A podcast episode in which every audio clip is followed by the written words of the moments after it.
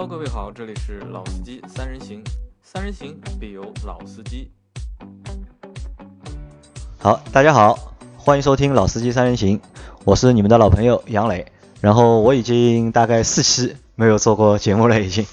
然后今天来做节目的有老倪和我们的一位新的朋友阿鹏。然后你们先和大家打个招呼。呃，各位听众朋友，大家好，我是阿鹏。那么我这次呢，能够来这个老司机三人行节目，应该说也是机缘比较巧合。我应该是在喜马拉雅平台上面，大概是两个多礼拜前过完春节，听到了这个杨磊啊、阿 Q 啊，还有老倪他们在。这个上面这个放的这个节目，然后我就觉得，哎，我觉得这个挺好的，而且他们也都在上海，离我也比较近，所以我就在这个平台上面就跟他们联系了。没想到呢，这个一联系还联系出火花了。我记得我跟杨磊第一次我们聊天，应该是有一天晚上周中的一个半夜里，大概十一点多钟，快聊到十二点钟，然后。后来就没想到这个事情就就就就这么就成了，所以说我觉得也确实是一个非常奇妙的体验啊！我不知道你还记得你当初听的那期节目是哪一期吗？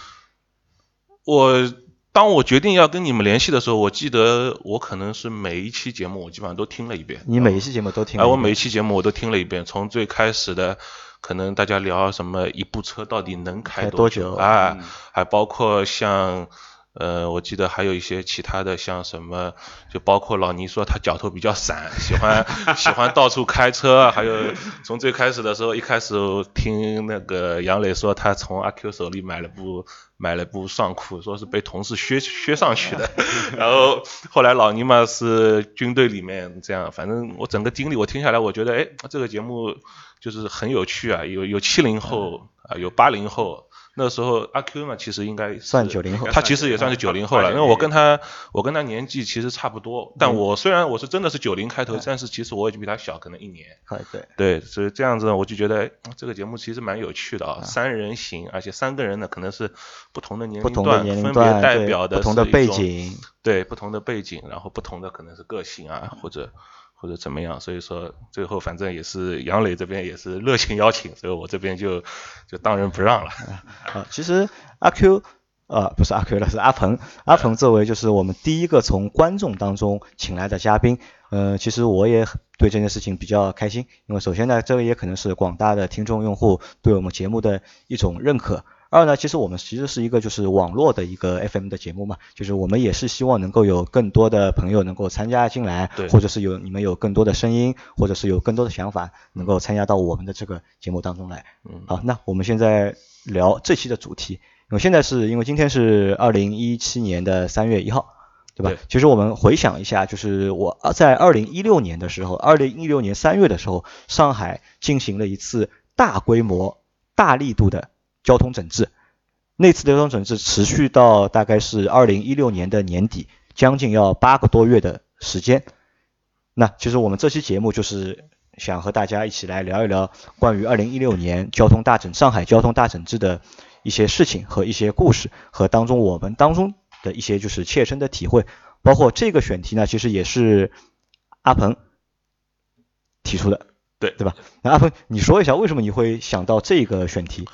呃，说实在话，因为交通大整治这件事情呢，从开始到现在，我自己本人我是没有吃过一张草包单。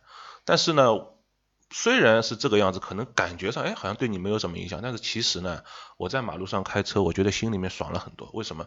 我觉得我以前我自认为我算是一个比较还是比较。遵纪守法的司机。那我以前呢，他没有大整治的时候呢，我觉得，哎，马路上的人怎么都这样开？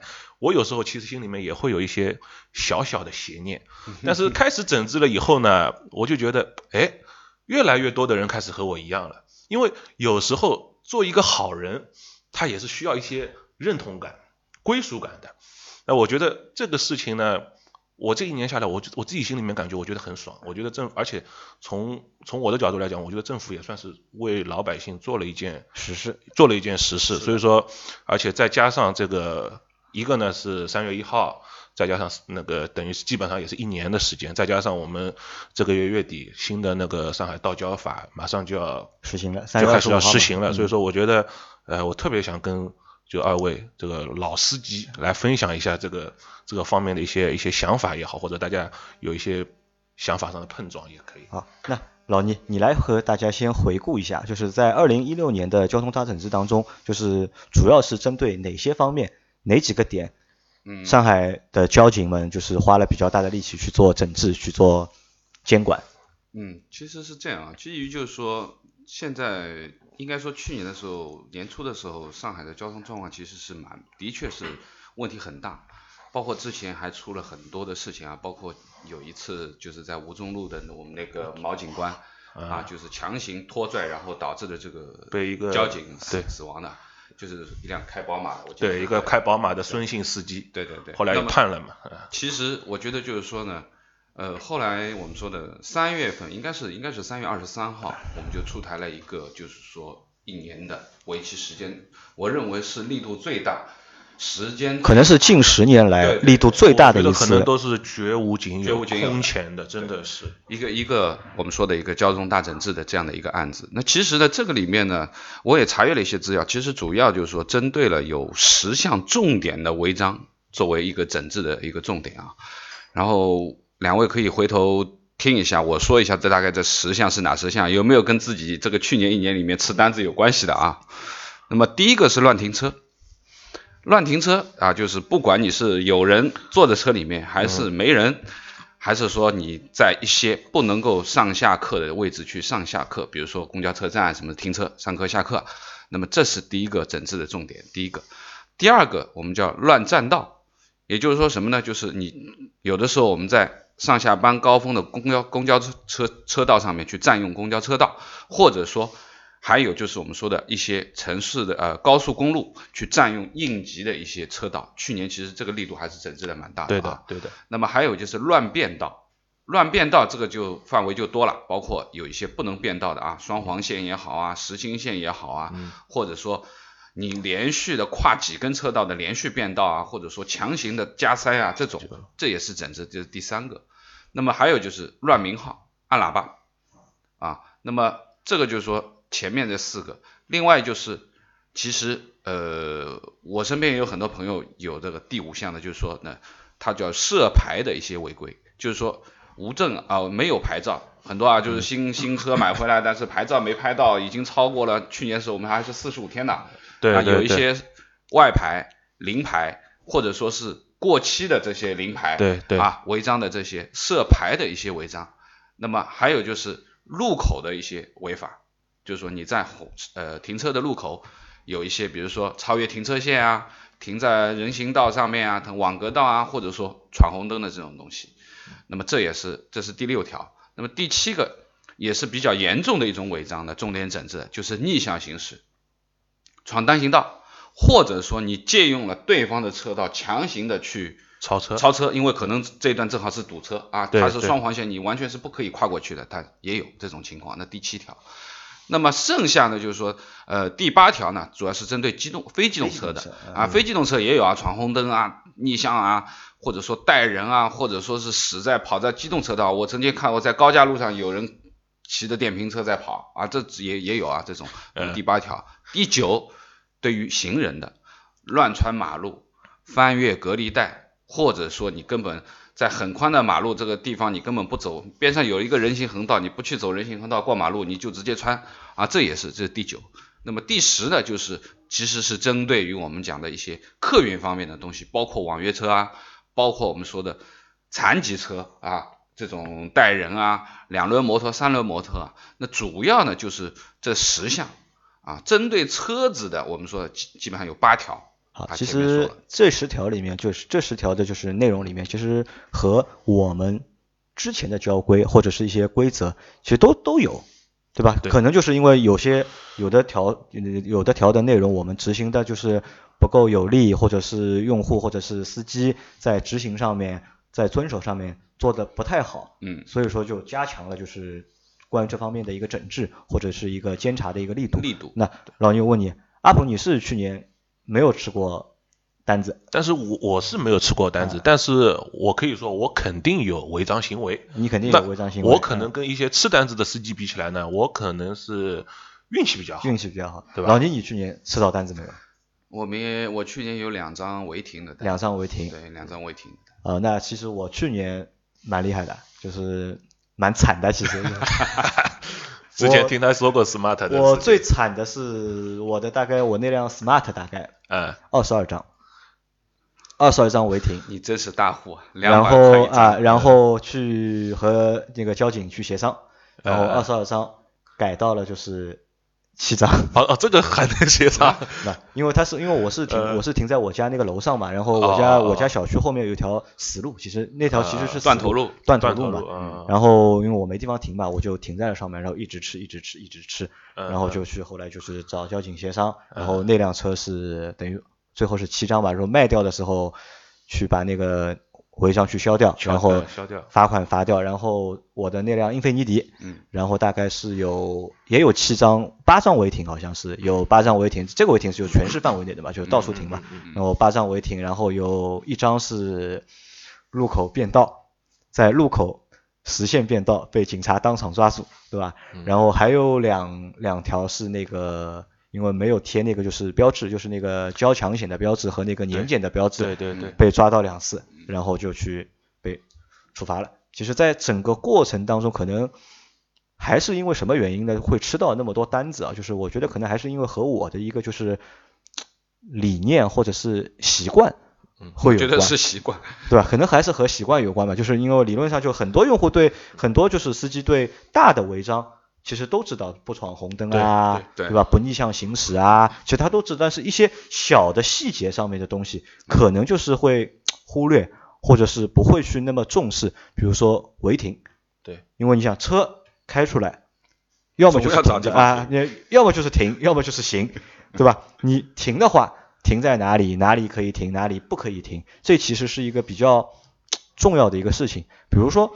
你说违停的话，违停还分两种嘛，就是我常规的停车，就你停在了不能停的地方，比如说我停在我家楼上，对吧？交警说那条路，他说不能 不能停啊，那说不能停就不能停了，对吧？还有比如说在路上黄线，对吧？有有黄线的上街也有黄线的地方，其实也是不能停车，不能甚至是不能上下客的。如果你在那里上下客的话，他也抓到你也是三分。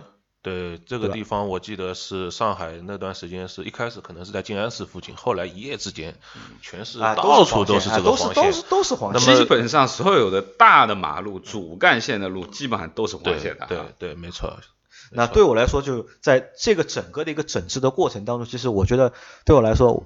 我还蛮累的，就是其实对我的影响，其实还是我我认为还是有一定的一定影响。就理论上什么？理论上就是从我从我的就是在我的精神上面，就我也是其实支持这样的一个就是大整治的一个行动，因为嗯目的是好的嘛，就是为了去把交通的情况变得好，去改善，让道路更畅通，让驾驶员的用车更规范。但是实际上那些罚单贴在我头上的时候，那我心里面其实多多少少还是会有一些。小小的抵触，或者是小小的不甘了。嗯，就是我我的感觉是什么？因为我呢，我因为相对他们两个来讲，我年纪是最小的，那我上路开车也是最晚的。那相对来讲呢，我可能像跟你老跟那个杨磊比起来呢，这之前。非大整治时期的好日子过得比较短，所以说我刚从驾校出来，大家一般肯定都是最规矩的。然后我可能开了没几年的车，就开始交通大整治了。所以说这一年的时间呢，我的感觉是我相对还是比较适应的。那么结果上来讲，也确实没有被贴单，虽然有运气成分。那么像杨磊呢，一个呢，我觉得他被贴条贴这么多，我觉得一个呢是。这有时候我觉得不光是一个用车用车习惯的问题，有时候甚至跟你的那个公共呃资源的建设，包括停车位这些东西。其实我告诉你，我还不算多的。嗯。然后上上个星期，我的一个好朋友韩毅，然后他在朋友圈晒了一张他的一个处理的那个违章的那个照片，然后一打，然后问他多少张，四十一张。四十一张。那老倪你是怎么看的？就是关于这次的，就是从你的切身的体会，你觉得整治到你了没有？呃，或者有没有让你觉得不是？整治到了，我是因为去年基本上只有两张违停，一张是人离开车的，我正好去一家公司办事，停在他楼下，然后回来就看到一张单子。嗯。那么第二张呢，是其实是我们讲的叫乱上下客。就是我我正好去去那个吃饭嘛，就在饭店的门口靠边靠了一下，然后呢把车上的几个朋友放下来去吃饭，我去停车的，就这么一刹那，正好是头顶上面正好是有探头，直接拍掉。那你等于是我人还站在车边上，那张照片拿出来我看到的，呃我人还站在车边。那你等于是旁边是黄线，对对对，罚款扣分的那种。对对对，黄线黄线呃不能不能够停车的。那么我基本上就这两两个啊，前面说的那么什么乱占道啊、乱变道啊，嗯或怎么样，其实说实话，呃。这种强行变道或者说不能掉头的地方掉头黄线这些，包括闯红灯这种，基本上我是不会犯的啊，我是比较守规矩的一个人。那么呃，应该说这两块的东西，我觉得可能和我比较有关系，可能还是说停车的问题停车的问题为说实话，你走在路上，你真的有的时候不知道这条路到底能停不能停，也没有一个非常明显的可标识。可能我觉得我们三个人最不适应的地方，可能还是在停车，还是在停车就是说我或者我换一个方式，我们来总结一下，就是说上面刚刚老倪提到的这么多的这个违法行为里面，我觉得啊是这样子，跟安全有关系的违法行为，可能我们本来就是没有的。对，基那么停车这个问题呢，它虽然也是违法行为，但是我觉得更多的啊，可能是在秩序上面的一种。那当当然，比如说，我觉得像杨磊这种，他大半夜的把车停到这个停到这个小区门口的这个，而且是断头路上面，我觉得可能对于我觉得对于安全的影响几乎是微乎其微的，可能更多的是对于秩序的一个影响。当然，我不是说不应该贴它，我觉得既然这个法规在那边了，我觉得就应该去依法办事，嗯，对吧？有法必依，执法必严，违法必究。好，那其实大家也都总结了嘛，就是这些整治的内容，从我们每个人身上来说，就是可能就是大家理论上都是能够接受的，其实可以百分之百都能接受嘛，对吧？也是希望能够把交通整治的越来越好。那其实我们换个角度去看，从那场大整治持续八个月的大大整治的过程当中，那我们去看一看，就是我们还可以发现一些其他的问题没有？那比如我先说，就是我发觉一个很严重的问题，就是什么呢？就是针对上海来说，交通警的警力明显不够，就明显不足了。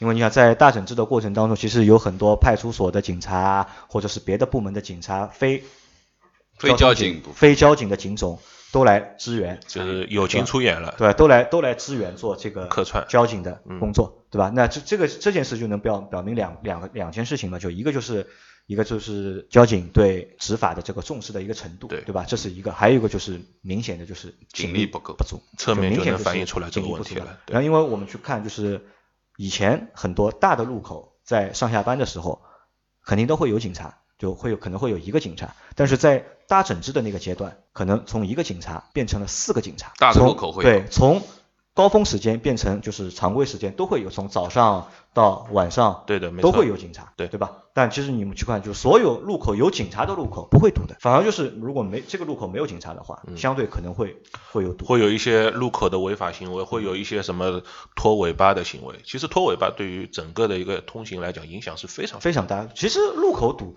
最主要就是因为拖尾巴嘛，对对吧？就大家明明看到，虽然现在是绿灯，但是明显你是过不去的，但硬要去挤上去。好，一辆车一挤，两辆车一挤，好，三辆车一挤，好，死掉。这条路口就或者或者因为或者说因为有的车它这条路口它开始堵了，呃，这个前面开始堵着等红灯了，它逆向想超到前面去，但是呢，它又等于是掉在当中，嗯然后对面对向的车过来过来了，好，对也堵上去了，对对对所以主要是这些行为。从这些事情当中呢，就是比如说警力不够，对吧？因为你大整治现在是持续八个月，那八个月之后，比如说现在是二零一七年了，对吧？如果继续大整治的话，是否还要去像用以前的那种方式？那这个其实是值得商榷的，对吧？嗯不管是对警力的分配也好，对执法的一个效果成果来说，都是一个去值得商榷的一个东西。那我觉得这是其一嘛。那其二呢，就是在整个过程当中，在去年整个过程当中呢，就是我觉得有一个问题，其实我是我觉得是值得诟病的。什么问题呢？就是可能所有的当时所有的交警或者参加执法的那些执法人员身上都会背指标，都有一个 KPI。一旦有了这个 KPI 之后，对吧？那那就会变成什么呢？就是有时候他觉得你可以，他可以不罚你的，他就一定要罚你。嗯，然后甚至变成就是警察想出来就是要贴贴单子嘛，就他们可能都会有指标要去贴单子，每天要完成主要还是抓违五张停还是还是抓违停对吧？每天就是这个搞得来就是全民就是像猫抓老鼠一样的，对吧？其实搞得来就是气氛很紧张嘛对其实真的是我觉得气氛搞得很紧张嘛。然后我就去问嘛，我说我现在二十二章，对吧？我觉得这个地方理论上我觉得是可以停的，对吧？而且别人都停，以前大家也都停在那里。啊，他说没有办法，因为现在是他们也有指标，那所以他说我帮你消掉一点，对吧？那他他能做的可能就是帮我消掉一点。对，那对我来说可能是好事啊，就是少付很多钱嘛，对吧？但是其实你已经处罚了，对吧？再去消掉，对吧？这个其实这个事情就是从程序上面来讲，觉得也也值得推敲的。又是一个很奇怪的一个事情，对吧？对用户来说，对被罚的人来说，哦，可能我和你搞一搞，对吧？我和你绕一绕，对吧？你可能就消掉了，对吧？我不和你绕，对吧？你也就贴了。那可能就是反而我觉得就是在这个执法，这个和指这个尺度怎么把握？对这个尺度到底怎么把握，也会直接影响到。处罚的后续的一个效果或者是结果的问题，因为处罚其实只是一个方法嘛，对，它其实最终的目的还是要让用户就是不去违规、不去违法。那这个可能也是我认为啊，就是值得商榷的一个部分嘛。嗯，你想去年的八个月，在那么大的力度情况下，嗯，罚金可以达到多少？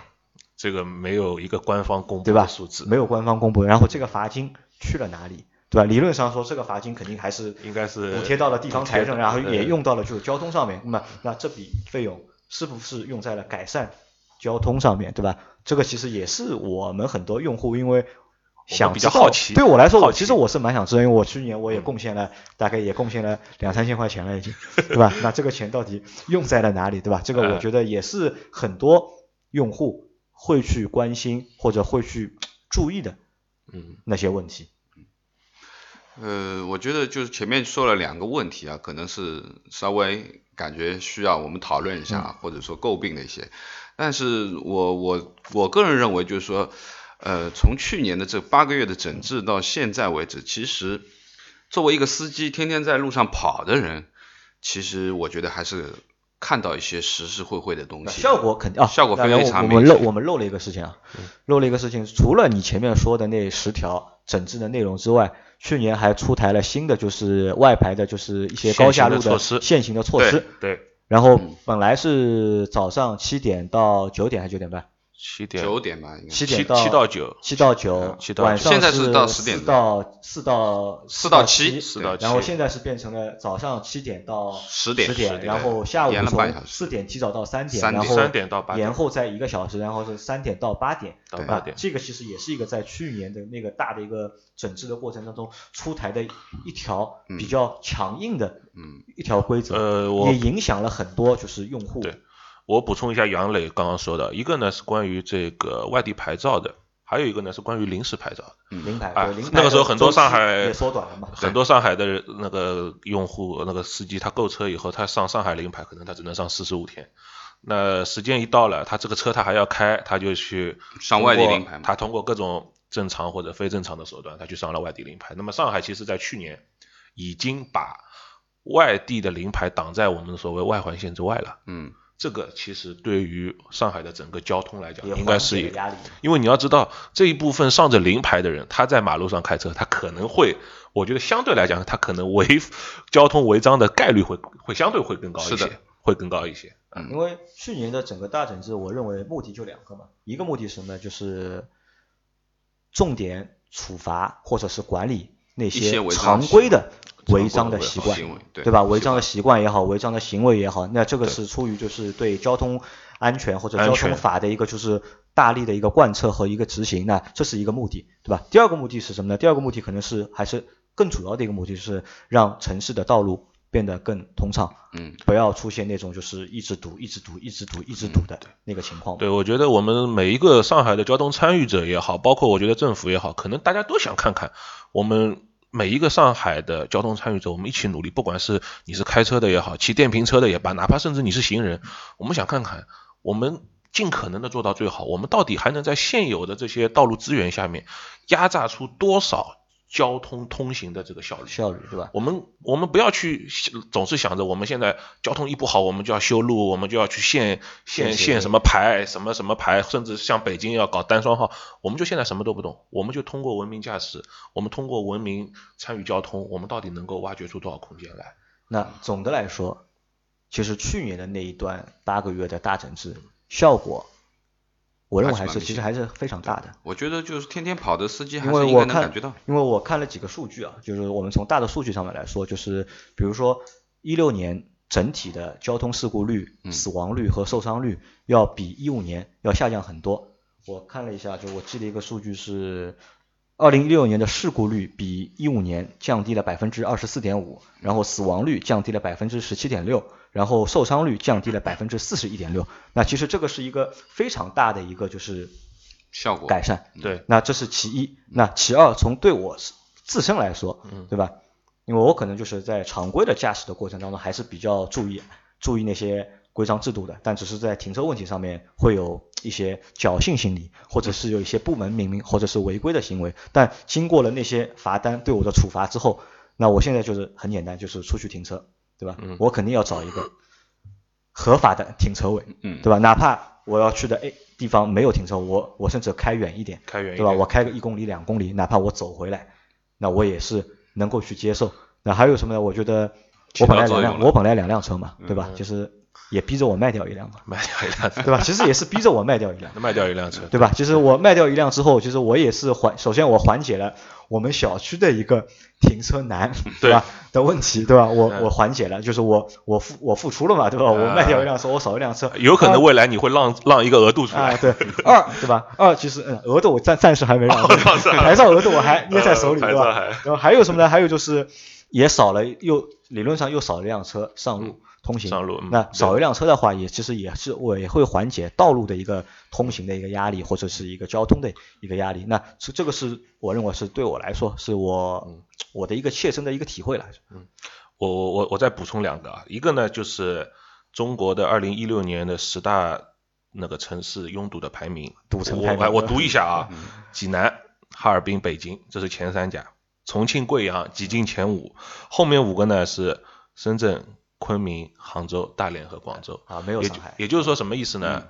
我们传统意义上的北上广深嗯这四个一线城市，理论上应只有说上海是没有进去的，嗯。然后一个准一线的，或者说二线里面最嗯。拔尖的杭州，嗯。它是也是挤进去的。所以说从这个来讲，我们虽然说，我说第一个上海不像北京这样子，呃，它是以什么外地牌照限的那么厉害，甚至呃上海也没有说是单双号啊什么，就上海其实是相对来讲，这个城市对于机动车牌照还相对来说我觉得比较开放的，比较开放的。那在这样的情况下，上海没有挤进中国的前十大堵城。然后我们再把眼光放远一点，再再讲第二个，就是说跟全世界范围去比，全世界最堵的一个地方是洛杉矶，平均每天洛杉矶的司机要，呃，平均每年洛杉矶的司机要堵一百零四个小时，折合到每天就是一天要堵十七分钟。这十七分钟，我想各位大家平时上下班开车，大家可以算一算，你从家里到公司这一段时间，一天一个来回有没有堵这么长的时间？我觉得，就上海的交通在整个的一个全世界的范围内，我觉得还是相当可以的，真的是相当可以的。再加上之前去年的一年的大整治和这个大整治的这个效果啊，包括这些工作，我觉得都是分不开的。啊，好，那其实总体来说，去年的大整治是非常有效果的，不但缓解了城市的交通，改善了交通的情况，然后呢，也让广大的驾驶员能够更规范的去做行驶，对吧？去做驾驶。其实我认为，不管从哪个方面来看，嗯。对城市也好，对驾驶员也好，其实都是起到了一个比较大的一个积极和促进的改善的一个作用。嗯，好吧，那这期节目我们就暂时先聊到这里，然后我们下一期节目呢会和大家去聊一下关于二零一七年新的大整治、啊。新的交通大治也要来了，对，那我们先去下一集先去会聊一下，可能在二零一七年新的交通大整治当中会出现哪些新的状况和新的方向，好吧，那这期节目就先到这里，大家再见。好，再见。谢谢。